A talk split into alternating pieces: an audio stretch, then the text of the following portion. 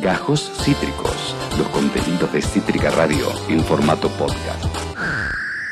Ahora es el momento de saludar a la única, a la inigualable, a la más literata, ¿eh? a la que nos abre la mente todos los miércoles, la gran Panchi Pérez Lense. Hola amiguita, ¿cómo estás? Buenas. Más allá de con el Buenas. cuchillo entre los dientes y con ganas de romper todo, Sí, ¿no? que es el ánimo general, me parece, un poquito. Ah, no. Se huele el Se huele. estado. Sí, sí, sí. Qué gana que- de quemar un patrullero, ¿no? Como que uno se, se despierta así últimamente. Ya ahora vamos a, a- a poner a rebelión y te lo voy a quemar al. Se viene, se viene, se viene, ¿eh? Se viene para cerrar esta columna. Bueno, Panchix, ¿cómo estás, amiga? Y nada, ¿y cómo voy a estar? Estoy bastante, estoy bastante molesta. Estoy sí. como que me desperté molesta. Y Estoy sí. molesta. Y sí. No puede ser, digo, no sé, me preguntaba, estoy medio aparte reflexiva. Hashtag, Hashtag reflexiva. reflexiva. Hashtag reflexión. Sí. Eh, estoy muy despeinada, me estoy viendo, estoy muy, estoy como, bueno, me desperté enojada, no pienso arreglarme el peinado este. Lo de menos, ¿no? Aparte de todo. Eh, no, pensaba como, ¿qué sentido tiene? Como que dije, no sé, ¿qué sentido tiene venir a hablar de un libro, no? Mm. Como me preguntaba eso en un momento, como, ¿sirve algo de todo esto? Mm. No sé si a veces les pasa, como de preguntárselo. Vengo en esa, vengo en esa. Sí, te Acá en reentiendo. vivo, hago vivo. Au vivo.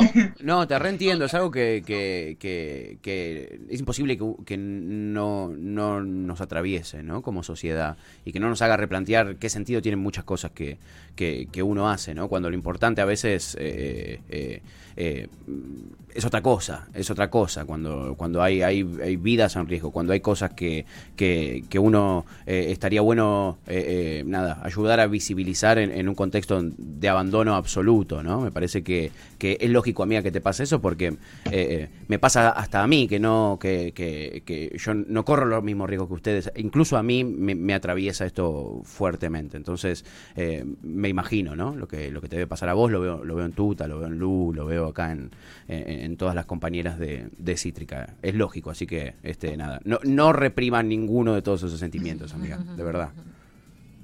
Y no, es que es eso, o sea, eso, me, me levanté ya ayer con Tuti, habíamos dicho de, de trabajar este libro porque está buenísimo, ahora lo, lo voy a mostrar y todo. Sí. Pero bueno, al mismo tiempo un poco la pregunta de hoy es esa, ¿no? Como, nada, hay una confianza medio ciega, por lo menos de mi parte, en lo que es los libros, pero al mismo tiempo llega un momento en el que decís como, bueno, quizás no vienen por acá. Eh, pero hoy, así con este tono de desesperanza que está teniendo el día desde ayer a la tarde, vamos a hablar de María Moreno. Lo presento el librito porque en realidad está buenísimo. Eh, que se llama Panfleto, Erótica y Feminismo, un poco como viene a colación ahí que entre bien. Sí. Eh, está editado por Penguin Random House, House, que es una editorial que está buenísima. Tiene un montón de títulos y que tiene, como si hablamos como del libro físicamente, tiene como la, la genialidad de que es maleable y al mismo tiempo es medio de tapa dura. Ah. Lo cual es espectacular, como que lo podés tipo doblar así, pero al mismo tiempo no se va desarmando. Buenísimo. Nada, esas cosas a mí me recontra gustan de los libros. Sí. Y María More, sí, como siempre tiro esos detalles porque realmente me gusta mucho poder hacer esto y al mismo tiempo que esté buenísimo el libro. Claro. Eh, y es un libro que recopila, lo cual también me llamaba la atención, ¿no? Digo, como a veces, bueno, una hace una elección de un título y de repente el contexto sociopolítico te lleva a realmente hablar de ese libro, porque es un libro que justamente trabaja con ensayos periodísticos de 40 años de para atrás hasta ahora, ¿no? Como los recopila. Sí. Y es recontra interesante, no sé si alguna de ustedes lo leyó, Sí, no. eh, lo algo leí. de, de eso sabía de, sí, de Tuti, que tiene momentos como un pedido por el aborto, por ejemplo, en los años 80, en los años 90, y justo yo lo leí cuando ya el aborto acá era legal y como de algún modo es como, bueno, vieron cuando, ok, bueno, revisemos estos textos porque hay un poco de esperanza. Y a mí hay una parte en, en particular, digo, el libro está estructurado en cuatro partes, son cuatro partes de ensayos que cuento como es una intimidad. A mí me costó un montón entenderlo. O sea, yo me lo compré en 2018 cuando salió, Sí. lo empecé a leer y no entendía una pal- no entendía, no entendía lo que me estaba diciendo. A mí al No principio me pasó exactamente lo mismo. ¿Viste? No, Sí. o sea, no se Los entiende. primeros o sea, ensayos me no parecen como que no. Sí, sí, no le entiendo qué quiere decir tam- también. Ay, ¿cómo es eso? ¿Por qué sucede eso? Yo que no lo leí les pregunto. No sé. sabemos. En, en mi caso también igual fue un poco el lenguaje capaz o, Ah, o no sé si también tenía que ver con el contexto, con una cuestión muy feminista del momento que nos, nos- se nos escapa. Claro. Al ser también ensayos que ella iba publicando en los momentos y eran como muy, más allá de que uno lee cosas y, y, y- y se, y en algunos se siente totalmente identificada, hay otros que son muy del momento. Digo, vos capaz mañana te lees un ensayo puntual sobre el caso de Úrsula. sí, dentro de 10 años pone 20. ¿Entendés? Y si no estabas dentro del contexto, sí, bueno, entendés, un femicida, un pero si, si, si, si de repente se pone tan, Coyuntural. tan coyuntural, se te pierde también. claro, te entiendo. perdés. Entiendo, entiendo. Mm.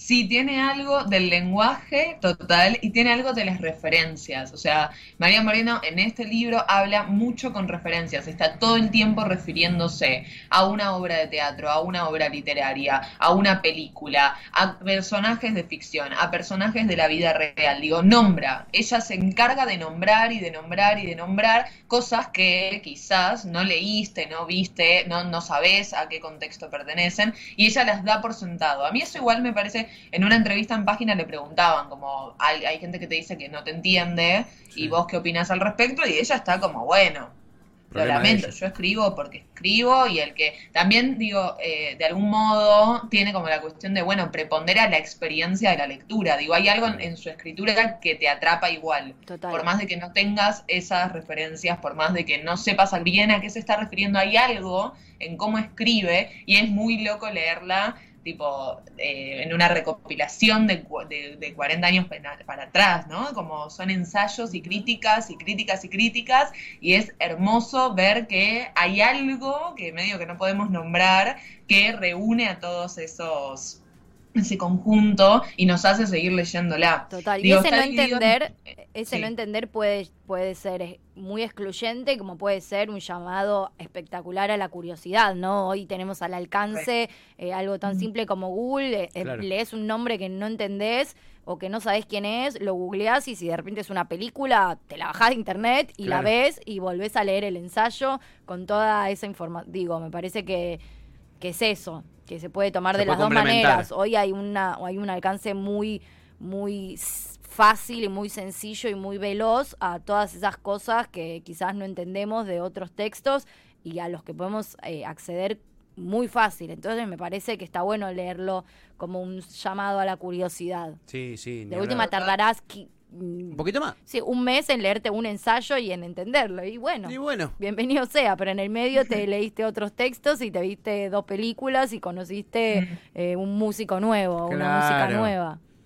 Es que, es que eso es como ralentiza, es lindo eso que decís como de tomarse el tiempo. Digo, requiere tomarse el tiempo del texto, porque te, te necesita ahí, o sea, no, no podés hacerte la lectora medio de colectivo. Como yo me acuerdo de haberlo empezado en el Bondi y de haber llegado a destino y de haberle dicho a la persona con la que me estaba juntando como, no entendí, no entendí nada de lo que acabo de leer, no te puedo contar de lo que trata esto, como no podía ni replicarlo. Y es muy lindo también como, bueno, regresé al libro este verano, que fue como, bueno, volvamos después de un par de años. Sí. Y bueno, ahora hay cosas que un poquito más, pero también porque se empiezan a difundir o porque son películas que no sé, ves en otro lado. Pero hay algo de eso que también está muy lindo, ¿no? Como para regresar al libro después, pero al mismo tiempo esa primera experiencia de no haber entendido nada sigue ahí.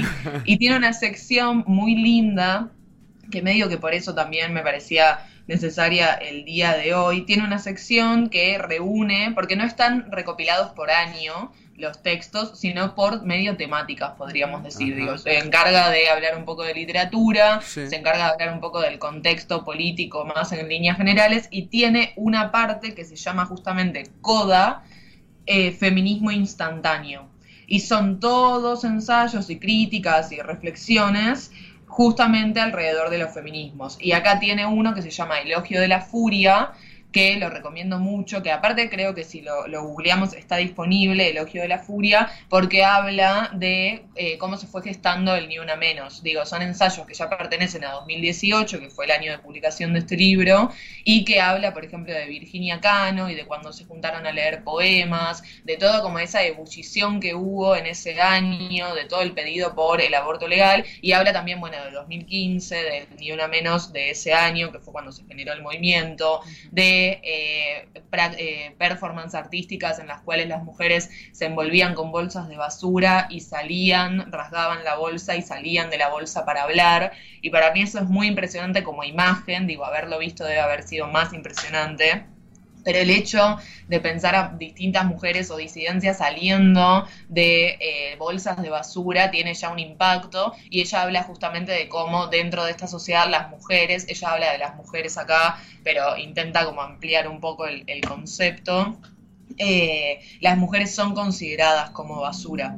Y nada, me parecía que justamente ayer se lo digo a Tuti, a las tres horas nos enteramos de que mataron a Úrsula y digo, bueno, eso sigue sucediendo, ¿no? Como ese concepto sigue estando vigente, el hecho de que somos basura y de que a la bolsa vamos porque a la bolsa pertenecemos, pareciera ser. Y hay algo de eso nada, muy emocionante en cómo ella lo cuenta. Yo dejé ese fragmento en Instagram. Sí. Eh, porque me parece eso, o sea, este, un poco me, desestabiliza como la imagen y al mismo tiempo cómo ella lo puede contar sin caer. A mí hay algo que, que un poco lo que hablábamos la otra vez, Pato, con el trabajo, esa cosa de no caer como en simplificaciones o en lugares comunes para hablar de estos temas. Ella tiene una manera de narrarlo y de contarlo que no cae en la caracterización de las víctimas y en todo como una minuciosidad en los detalles Vieron que hay algo de eso también que es para pensar, ¿no? Cómo se empieza a difundir el hecho de cómo asesinaron a alguien, cuántas puñaladas fueron, qué le hicieron a ese cuerpo, que creo que es una manera también de seguir violentando a ese cuerpo. Y María Moreno logra, por suerte, salirse de esa lógica y plantear otras cosas mucho más interesantes, realmente. Qué interesante. Nada, estoy como en esa. Y sí. ¿Y si de, qué año es, Panchi, el libro? De 2018. Se publica en 2018, pero reúne ensayos, te digo, 1983, 1982. Lo lindo también es que vamos saltando el tiempo, digo, lo que dice Tuti, te tomás el tiempo para leer un ensayo que quizás es de 1990. Y digo, hay algo de eso que también es fascinante, ¿no? Como la cronología del libro está completamente resquebrajada, porque no sigue una línea cronológica, no importa mucho en qué año fueron eh, publicados. Es más, los años, miren, les muestro como para tener el ejemplo, los años están puestos al final del ensayo. Ah, mira, pensé que arriba. ah, mira. Sí, se ve, se ve perfecto. Sí. Es una, es una especie, o sea, obviamente con otras temáticas, pero es una especie de un apartamento en Urano, también, de mm. Paul Preciado. Tiene como como eso. Me, me parece súper fascinante de estas cosas y de este tipo de, de, personalidades, las decisiones, ¿no? De cuáles son los textos y por qué en determinado contexto, ¿no? Como personas que escribieron 200 millones de ensayos, ¿por qué eligen estos? O sea, como ese, ese trabajo de, de decisión de qué textos van en ese momento me parece muy fascinante. Me, me, me interesaría mucho estar como en la cabeza de esas personas al momento de decir, este texto va, este texto va, y ordenarlos. ¿Y por qué este va acá? y por qué este va acá, me parece como muy... ¿Cuáles dejan afuera? Me uh, sí, esa es la parte que Qué ganas de estar en esas cabezas. ¿Cuáles dejan afuera y por qué? El proceso de edición, totalmente, total. Aparte me encanta porque es eso, va saltando en el tiempo, digo, primero estás hablando del aborto y está pidiendo por la legalización, entonces decís, pero ¿en qué año estamos? Y me parece interesante también porque digo, si lo publicaban, por ejemplo, bueno, en 2018 tampoco era, era legal el aborto, pero digo, estábamos ya en la, en la lucha intentando que sí lo sea, pero si lo publicaban en 2016, ese debate de 1990 1980 seguía vigente tal cual, digo, las palabras servían para lo mismo que en ese momento. Como un poco también, digo, pasan los años y hay cosas que se siguen repitiendo tal, tal cual, como no hay muchas modificaciones. Eh, me gusta mucho Total, Tuti, es re parecido al de Paul Preciado, que yo ese no lo terminé porque también Paul Preciado tiene una manera de contar que, bueno, es lo mismo, es como, ok, ok, vamos a tener Claro. este libro durante meses y lo vamos a leer con deten- detenimiento. Paul Preciado es muy académica además también. Va para ese Sí. lado, es un Ah, lado. sí, lo que me pasó a mí con un apartamento en Urnano es que lo leí en unas vacaciones muy relajada en Córdoba y que estaba con Luli, que es una amiga mía que está muy inmersa en todo el universo del que Paul Preciado habla, entonces cosas que no entendía, cosas que le preguntaba Bien. y entonces me los explicaba y iba entendiendo como de la mano de ella. Y de hecho este verano se lo presté a ella. Ah, mira, Hermoso. Re. se lo Claro, pero requiere eso, requiere de estar en Córdoba. Sí, total, total. Porque tiene como ese Claro. tono, lo Sí. mismo, lo mismo. Es que Que lo había, también es lo había empezado antes y no lo pude, no lo, tampoco, no podía conectar, o sea, estaba como en el medio de la dinámica de laburo y qué sé yo, y lo quería leer y no, no conectaba, y de hecho creo que leí dos ensayos y dije, "Mm, no sé qué está hablando, después lo llevé a Córdoba y fue como, o sea, entré mucho en ese, en el mood del libro, es como, es verdad, hay libros que son para momentos, como no los puedes leer en cualquier momento. Sí, total, totalmente, totalmente. Total.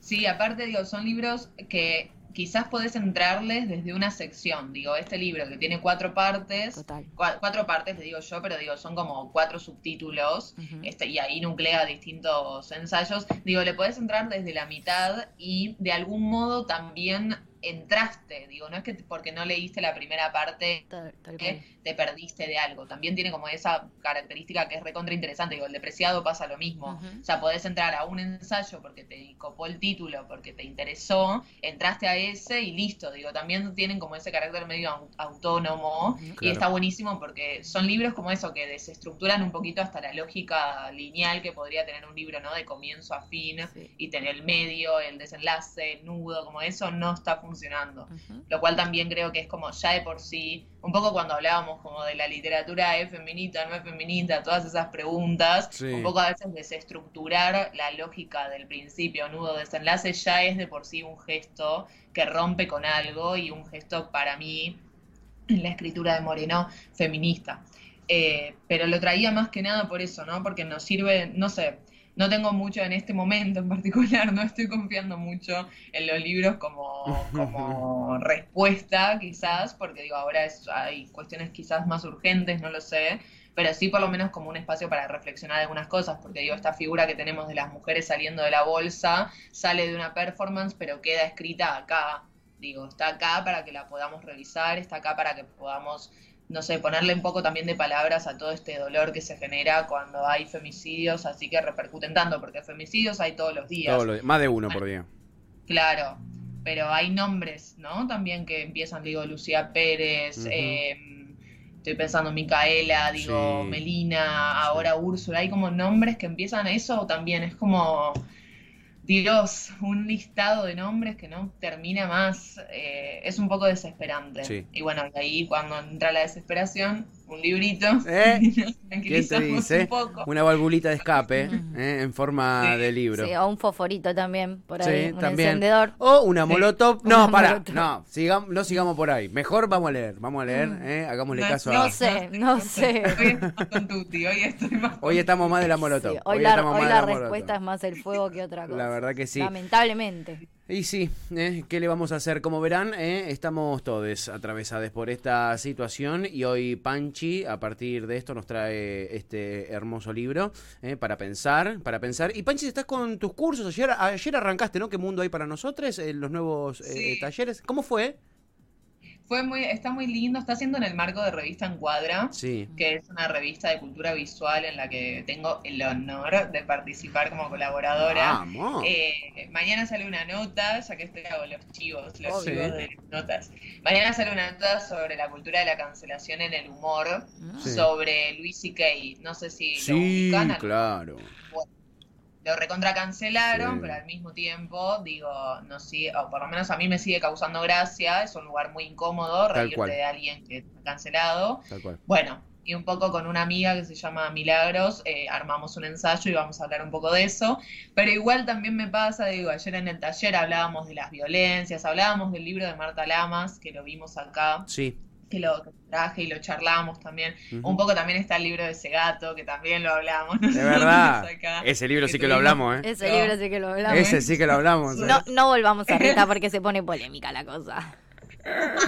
que prendemos la que, molotov. eh, desbatimos. Eh, un poco hablamos de eso, pero digo también, digo, no sé, había pasado lo de Úrsula y es tan complejo ponerse en ese lugar de, bueno, a ver, midamos, no todos los hombres son victimarios, no todas las mujeres somos víctimas. Es muy complejo cuando nos está cruzando la, la- la- no sé, la sensibilidad y la emoción Mm. de algo que acaba de suceder. Así que el taller fue en esa línea, como intentando tranquilizarnos un poco, pero al mismo tiempo no muy tranquila, entonces es un poco difícil. Pero bueno, nada, en ese vaivén. Eh, pero estuvo muy lindo, la verdad es que estuvo muy lindo. Son tres encuentros, eh, pero por ahora me parece que en marzo no va a haber, que va a haber en abril, porque Bien. tengo que rendir un final. ¡Opa! ¡Opa! Sí, tiene que pasar. La finalísima, la finalísima. Muy bien. Bueno, van a tener que esperar hasta abril para volverse a anotar, pero son un suceso, chiquis, los talleres de Panchi. Por favor, síganla en las redes sociales como hacemos eh, nosotros. Nos encanta, está todo el tiempo subiendo un montón de contenido recopado. Eh, no solo es esta columna, labura eh, full time en esto y, y la verdad que un montón de gente le hace muy bien seguirla porque te tira un montón de data recopada y, y- Total. y siempre para pensar. Panchi, te queremos un montón, amiga. Gracias. Eh, eh, Yo también. nos abrazamos, acá te hacen corazoncitos del otro lado del vidrio y esperamos con ansias eh, el miércoles que viene, dale. Dale, a ver si le ponemos un poquito de onda el miércoles que viene. A ver si venimos con otra, con otra energía el miércoles que viene. Si la realidad nos da descanso, alto. quizá. Si la realidad nos da descanso, quizá. ¿eh? Abrazo enorme, Panchis. Por- Chao, besote grande. Mua, te queremos. quiero. Nos vemos el miércoles. Nos vemos el miércoles. Panchi Pérez Lense, nuestra columnista literata, rompiéndola toda, ¿eh? como, Como siempre, siempre. Como siempre. Me encanta el fondo que nos ponen de libros para parecer Ay, intelectuales sí. nosotros también, porque si no. ¿cómo es la onda? ¿Me entendés? Sí. Ella es la única que tiene librito. Nosotros, aunque sea, tenemos estos ficcionales atrás nuestro. Acabas de escuchar Gajos Cítricos. Encontrá los contenidos de Cítrica Radio en formato podcast en Spotify, YouTube o en nuestra página web.